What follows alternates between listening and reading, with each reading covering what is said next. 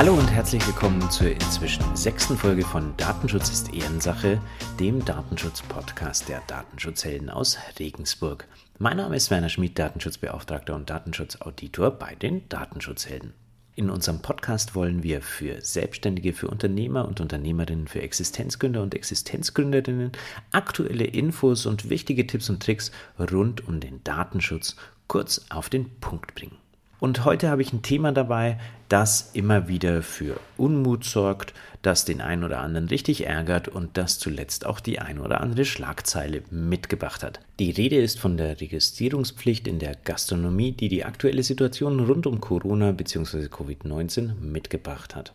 Ich bin ein bisschen grantig geworden, als ich eine, vor ein paar Tagen einen Artikel vom NDR gelesen habe, in dem berichtet wird, dass Besucher und Besucherinnen von Cafés, Bars und Restaurants nach ihrem Besuch und der entsprechenden Registrierung plötzlich Werbe-E-Mails in ihren Postfächern hatten und weibliche Besucher sogar Anmachsprüche per WhatsApp.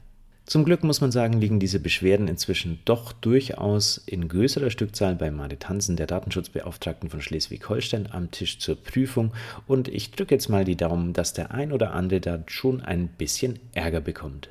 Denn was mich daran so ärgert, ist, dass die paar, die meinen, sie können mit diesen Daten jetzt machen, was sie wollen, natürlich auch alle anderen Gastronomiebetreiber und Betreiberinnen mit in den Dreck ziehen. Dabei hat gerade diese Branche doch im Moment mit Umsatzeinbußen, erweiterten Hygienekonzepten und Corona per se eigentlich doch genug an der Backe. Gleichzeitig sieht man aber auch immer wieder eine ganze Menge von Mythen und man kann schon fast sagen Fake News rund um die Registrierungspflicht in der Gastro, speziell auf Netzwerken wie Facebook, was denn da jetzt erlaubt sei, welche Daten gesammelt werden dürften und was mit diesen Daten alles passiert. Darum haben wir uns gedacht, wir räumen den Tisch heute einmal ab bzw. auf.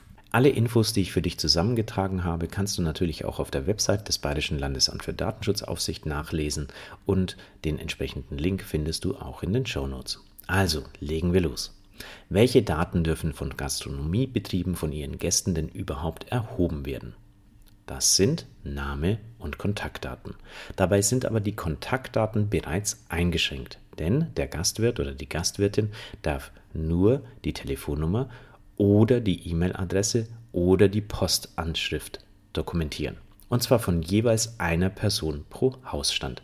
Wenn ich also mit meiner Frau zum Essen gehe, dann reicht es, wenn nur ich oder meine Frau meinen Namen und eine Kontaktmöglichkeit angeben. Außerdem darf der Gastwirt oder die Gastwirtin den Zeitraum des Aufenthalts dokumentieren. Weitere wichtige Frage. Wie lange dürfen diese Daten aufbewahrt werden? Für Bayern gilt vier Wochen, also ein Monat. Danach müssen diese Daten vernichtet werden. Das Bayerische Landesamt für Datenschutzaufsicht empfiehlt hier einen Aktenschredder der Sicherheitsstufe 3 bzw. 4 nach DIN 66399. Solltest du als Gastwirt oder Gastwirtin die Registrierungspflicht digital erfüllen, dann bitte gleich im Kopf behalten, dass die Daten nach vier Wochen gelöscht werden müssen. An wen dürfen diese Daten weitergegeben werden? Auch da gibt es die wildesten Spekulationen teilweise. Tatsache ist, ausschließlich auf Anforderung des Gesundheitsamtes zur Nachverfolgung möglicher Infektionsketten. Das heißt, die Daten werden auch nicht automatisch weitergegeben, sondern auf Anforderung. Darf denn nun die Gastronomie diese Daten für andere Zwecke verwenden? Und hier steht ein ganz klares Nein. Die Daten sind ausschließlich für die Nachverfolgung von Covid-19-Infektionsketten. Alles andere ist ein datenschutzrechtlicher Verstoß. Dass die Aufsichtsbehörden solche Verstöße inzwischen durchaus ernst nehmen, sieht man zum Beispiel am Bußgeld, das gegen die AOK Baden-Württemberg vor kurzem ausgesprochen wurde, in Höhe von 1,24 Millionen Euro, obwohl es dabei nur um 500 E-Mail-Adressen ging. Wie müssen diese Daten jetzt von den Gastronomen erhoben werden? Und hier sind wir am einzigen Punkt, wo es etwas schwammig wird. Denn es gibt dazu keine spezifischen Anforderungen. Es ist klar ausgeschlossen, diese Daten in Form von sogenannten Fortschreibelisten, also in Listen, wo sich jeder untereinander einträgt, zu erheben. Aber ansonsten gibt es hier erstmal keine Angabe. Allerdings ist das so eigentlich auch nicht richtig, denn zumindest das LDA Bayern stellt ein Muster zur Verfügung, das über die Webseite heruntergeladen werden kann, als PDF und als Word-Dokument.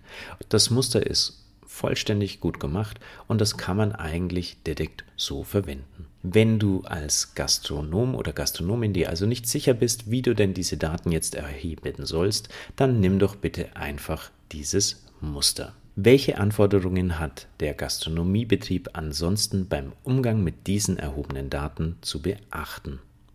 Und hier wird darauf hingewiesen, dass die Daten so aufzubewahren sind, dass Unbefugte und speziell auch andere Gäste auf die Daten der einzelnen eingetragenen Gäste nicht zugreifen können. Kurz zusammengefasst bedeutet das also, wenn du zum Essen gehst, dann darf dein Gastwirt oder deine Gastwirtin deinen Namen und eine Kontaktmöglichkeit dokumentieren, sowie den Zeitraum deines Aufenthalts. Dabei dürfen die Daten, die von dir erhoben werden, ausschließlich auf Anforderung an das Gesundheitsamt zur Nachverfolgung weitergegeben werden und sie müssen nach vier Wochen gelöscht werden. Leider ist es in der Realität ja nicht immer so. Was kannst du also machen? Wenn dir etwas auffällt, was gegen diese Regelung widerspricht, dann sprich doch den Gastwirt oder die Gastwirtin darauf an. Was sicher nicht hilft, ist das Posten von Fortschreibelisten auf Facebook. Und sollte es trotz allem zu einem Verstoß kommen, das bedeutet, dass du zum Beispiel nach deinem Restaurantbesuch einen Newsletter bekommst, den du nie bestellt hast, dann melde diesen Verstoß bei der Aufsichtsbehörde. Ein entsprechendes Online-Formular gibt es auch wieder auf der Webseite des LDA. Denn die Regelungen sind klar. Und wenn sich jemand wieder besserem Wissen an so etwas nicht hält, dann muss vielleicht auch die Aufsichtsbehörde hier mal vorbeigucken. Ich hoffe, wir konnten in unserer heutigen Podcast-Folge deine Fragen rund um die Registrierungspflicht beantworten. Hast du doch noch eine, dann lass uns gerne hier auf deiner Podcast-Plattform oder gerne auch auf Facebook einen Kommentar da.